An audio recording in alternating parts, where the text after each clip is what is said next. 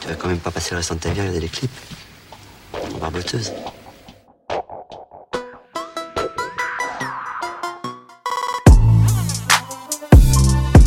Dans l'épisode précédent, on a vu avec Rihanna que la violence était une construction sociale et que les hommes, les blancs et les plus riches avaient historiquement et culturellement le privilège de revendiquer une violence non pas légitime, mais légitimée. Dans cet épisode, on prolonge la réflexion en s'intéressant à la façon dont les groupes sociaux sont culturellement associés à des formes de violence, non seulement plus ou moins légitimées, mais aussi différentes. La différence. Dans l'imaginaire collectif, les pauvres et les riches ne sont pas associés au même type de violence. Par exemple, aux pauvres, la violence considérée comme illégitime et abusive de la casse en manif. Aux plus riches, la violence feutrée et invisible des licenciements économiques abusifs. Salaud de pauvre. Cette opération de catégorisation et de légitimation des formes de violence en fonction des groupes sociaux, elle croise forcément la question du genre. Dans l'imaginaire collectif, une femme violente, c'est une meuf qui casse une assiette. That's it. Break it all, you spoiled guinea brat. Break it all. Un homme violent, c'est un mec qui se bat. Ok Armand, tu proposes un octogone sans règles? C'est quand tu veux frère. Mais t'as parlé, moi j'ai parlé, j'assume. D'un côté, on a donc une forme de violence associée à une perte de contrôle. Une meuf qui casse des trucs, c'est une hystérique. Et de l'autre, une violence plutôt naturalisée, voire valorisée. Un homme qui se bat, c'est un mâle alpha. Ouais, j'ai des testicules. Eh, j'en ai deux. Dans les films, les séries, les bouquins, bref, dans les représentations en général, ces façons d'associer des formes de violence et des groupes sociaux différents sont codées esthétiquement et visuellement. D'abord, on ne met pas en scène la même violence d'un groupe à un autre. Ensuite, surtout, ces comportements sont eux aussi montrés de façon différente. En gros, on ne mobilise pas les mêmes codes, les mêmes motifs, les mêmes stratégies de représentation, selon qu'on veut montrer la violence des riches ou des moins riches, des blancs ou des non-blancs, et bien sûr, bingo, la violence des hommes et la violence des femmes.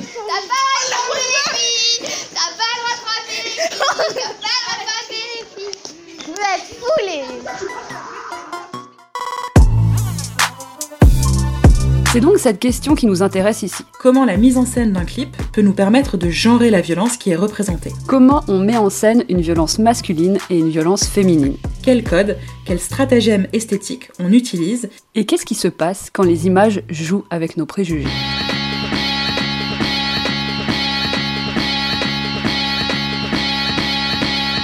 Montrer la violence, ou en tout cas la faire sentir, c'est justement l'un des cœurs du travail de The Prodigy. Après des débuts sur la scène rave underground britannique dans les années 90, le groupe, à la réputation sulfureuse, accède à la reconnaissance publique avec un mélange de dance, de techno hardcore et de punk qui font presque passer les Sud-Africains de The Onboard pour des gros gros gentils. Exemple avec l'un de leurs titres les plus connus, Smack My Bitch Up, extrait de leur troisième album The Fat of the Land, sorti en 97.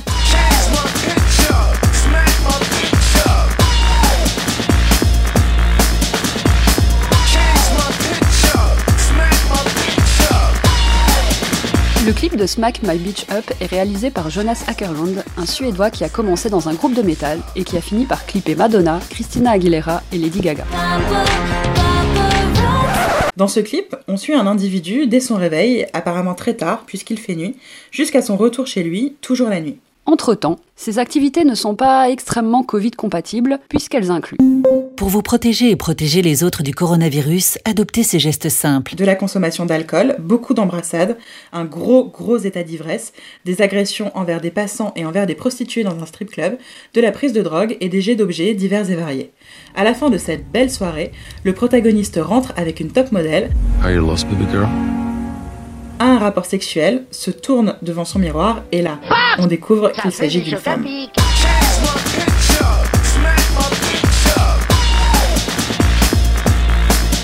À sa sortie, le clip fait polémique. Un grand nombre d'associations féministes le trouvent misogyne et l'accusent d'encourager la violence envers les femmes. Ouais, c'est pas d'aujourd'hui, ça a toujours existé, ça. Des femmes battues, il y en aura toujours. Attouchements, mains aux fesses et aux seins et autres gestes absolument non consentis parsèment effectivement tout le clip. Mais la violence, elle est aussi dirigée contre tous les individus qu'on croise. Bataille dans le club avec les autres danseurs, doigt d'honneur à tous, claque aux passants, etc.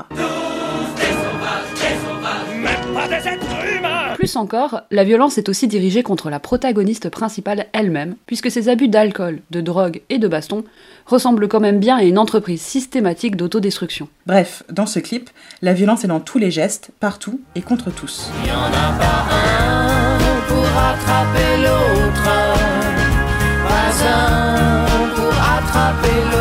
Cette impression de surprésence de la violence est soutenue par la mise en scène. Visuellement d'abord, la violence s'exprime dans le recours à la caméra subjective qui entraîne un cadre tremblant qui traduit un effet d'instabilité et d'urgence.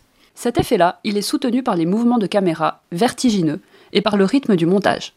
Ackerlund et Prodigy optent pour des plans courts qui s'enchaînent de plus en plus rapidement à mesure que le clip avance. L'image d'ailleurs est de moins en moins lisible.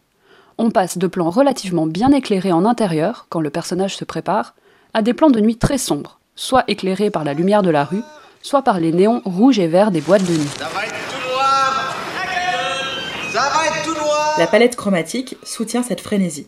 Blanc crasseux, couleur criarde, ambiance vomi sur le trottoir, tout dans le clip est saturation, trop plein, explosion.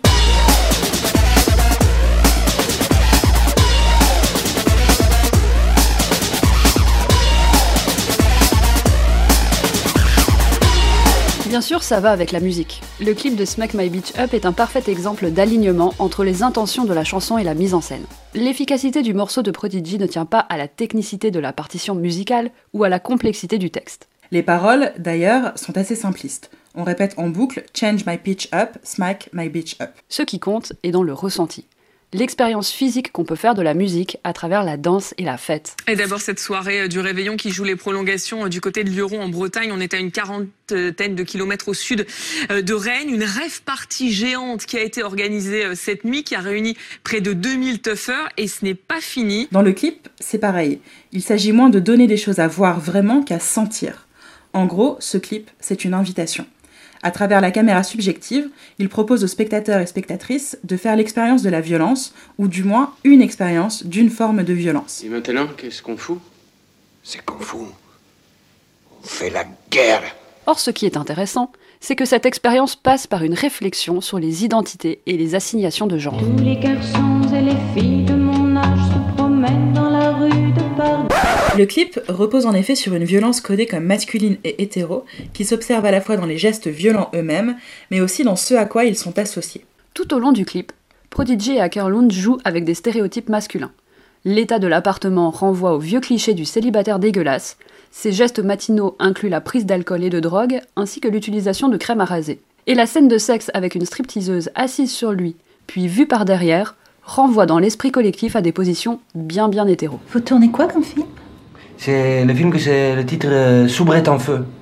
Que c'est c'est une très belle histoire. C'est euh, double fist fuck, c'est triple pené, c'est euh, c'est très léché on peut dire. Du coup, la violence exprimée par le protagoniste tout au long du clip est associée encore plus facilement à un comportement masculin. Se battre, étrangler, casser, baiser.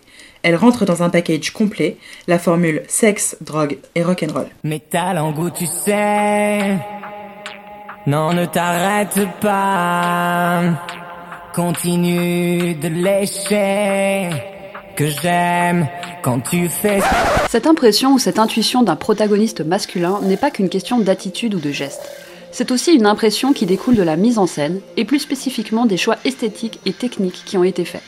On peut l'analyser en trois points.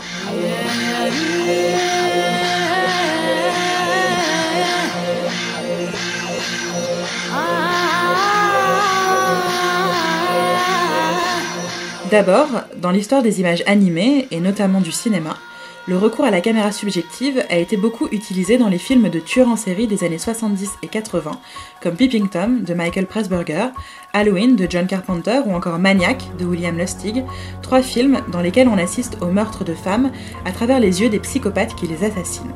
Le recours à la caméra subjective est donc historiquement lié au point de vue masculin, et surtout à l'expression d'une violence masculine à l'écart des femmes. C'est d'ailleurs ce que promet le titre de la chanson de Prodigy, qu'on pourrait littéralement traduire par Éclate ma pute, gros programme.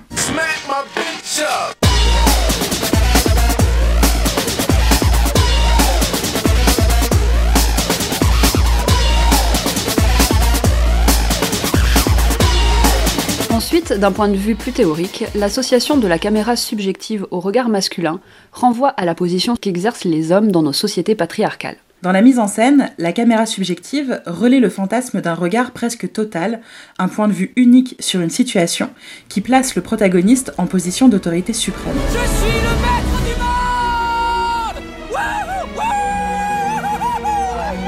Or, dans des médias d'image comme le cinéma ou encore les clips, contrôler le regard, c'est tout contrôler. Dans la culture patriarcale qui est la nôtre, pas étonnant dès lors que la primauté du regard soit toujours celle des hommes.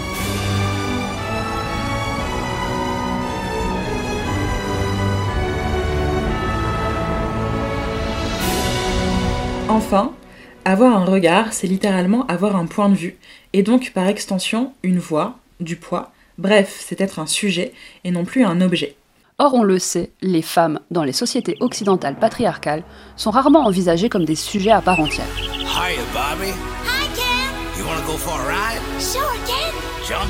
Dans les médias d'image, le regard des hommes joue souvent un grand rôle dans la réduction des femmes au statut d'objet. Au cinéma par exemple, on ne compte plus le nombre d'hommes qui regardent des femmes, voire même qui les façonnent selon leurs fantasmes. Le clip de Prodigy joue d'ailleurs avec ça. Les femmes que croise le personnage sont toutes objectifiées d'une façon ou d'une autre. Soit elles sont agressées physiquement ou sexuellement, soit elles sont offertes au regard dans des strip clubs. Soit elles sont manipulées dans des rapports sexuels, comme à la fin du clip. So do what you want, what you want with my body. Do what you want, don't stop, Cette dialectique entre objet et sujet du regard change d'ailleurs le rapport des protagonistes au mouvement.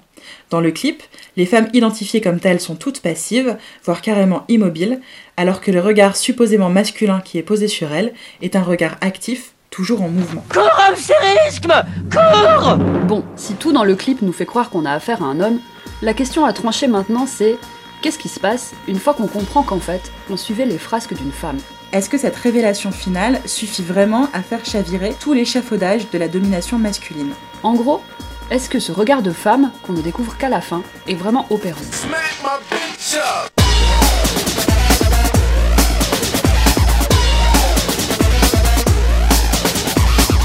La réponse, elle est un peu en demi-teinte. D'un côté, la fin du clip force effectivement les spectateurs et les spectatrices à interroger leur représentation de la violence et par extension leurs préjugés et leurs stéréotypes de genre. Qu'est-ce qui fait qu'on attribue une attitude, un geste, à un genre ou à un autre? Et pourquoi est-ce qu'on a forcément présumé d'un homme ici?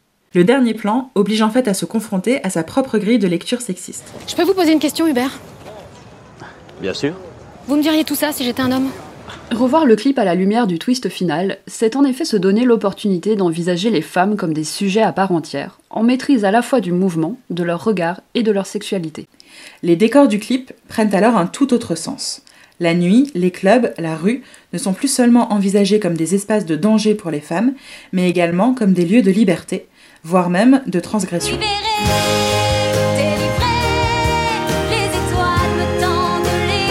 Car revoir le clip en en connaissant la fin, c'est aussi affronter ses propres cadres hétéronormatifs.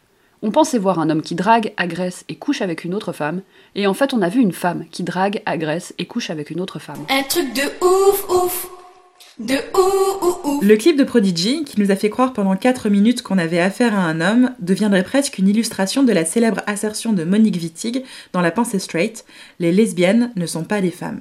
Pour la chercheuse, en effet, les femmes lesbiennes qui échappent au système hétéronormatif échappent par la même occasion à la rigidité du binarisme de genre, un système toujours conçu pour contenter le patriarcat. Elles peuvent alors s'insérer dans un système plus fluide, où les frontières entre les genres et les orientations sexuelles sont brouillées.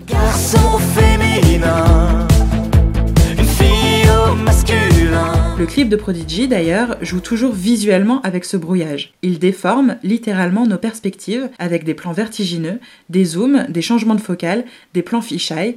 En gros, il nous immerge dans un espace liquide. Sous l'océan. Sous l'océan. Mais d'un autre côté, on ne peut pas vraiment dire que le clip propose des représentations franchement progressistes, ou en rupture avec des stéréotypes de genre, qu'ils soient masculins ou féminins. En réalité, s'il fait un peu trembler les cadres de l'hétéropatriarcat et du binarisme, il fait aussi tout pour les consolider. Déjà, cette femme lesbienne, si elle n'est pas exactement une femme au sens de Wittig, elle est surtout mise en scène exactement comme un homme. Nous voilà donc revenus dans un système bien binaire, bien rigide. Je trouve qu'à un moment donné, il faut que chacun reste à sa place. Euh, Ensuite, les comportements violents mis en scène ne renversent pas non plus la hiérarchie des violences qui va avec le binarisme de genre. Tant qu'on pense qu'on suit un homme, les comportements montrés sont classiques. Quand on découvre qu'on est avec une femme, ça devient transgressif. Et c'est contre nature. hein. Enfin, surtout, la femme qu'on suit reste davantage un objet qu'un sujet. Même si elle est dotée d'un point de vue, ce point de vue n'est jamais effectivement valable comme point de vue féminin. Ce regard, il n'est actif que tant qu'on croit que le personnage est un homme. Moi, si j'étais un homme, capitaine. Une fois qu'on se rend compte que c'est une femme, le personnage du clip redevient un objet. Dans le dernier plan, on découvre en effet le visage, ou plutôt le corps nu et immobile de la femme dont on a suivi la soirée. Elle n'a plus rien ici du monstre assoiffé de violence qu'on nous a présenté. Au contraire, elle est très mince et gracile, elle a l'air d'une poupée désarticulée qu'on peut manipuler à sa guise. Oh, c'est Barbie Tendresse. Avec son sac, elle t'accompagne partout. Son corps est en tissu. Regarde ces belles étoiles. Et tu les colles sur son pyjama. Bref, les femmes, ici, n'ont finalement pas d'autre marge de manœuvre, pas d'autre point de vue que ceux que leur concèdent les hommes du groupe, de l'équipe de réalisation et plus largement de la culture patriarcale. Plus que dans les images de baston, d'attouchement et d'agression, la violence du clip est donc là, dans l'incapacité des hommes à affronter la violence réelle de l'hétéropatriarcat, celle précisément qui refuse aux femmes leur droit à exister en tant que sujet.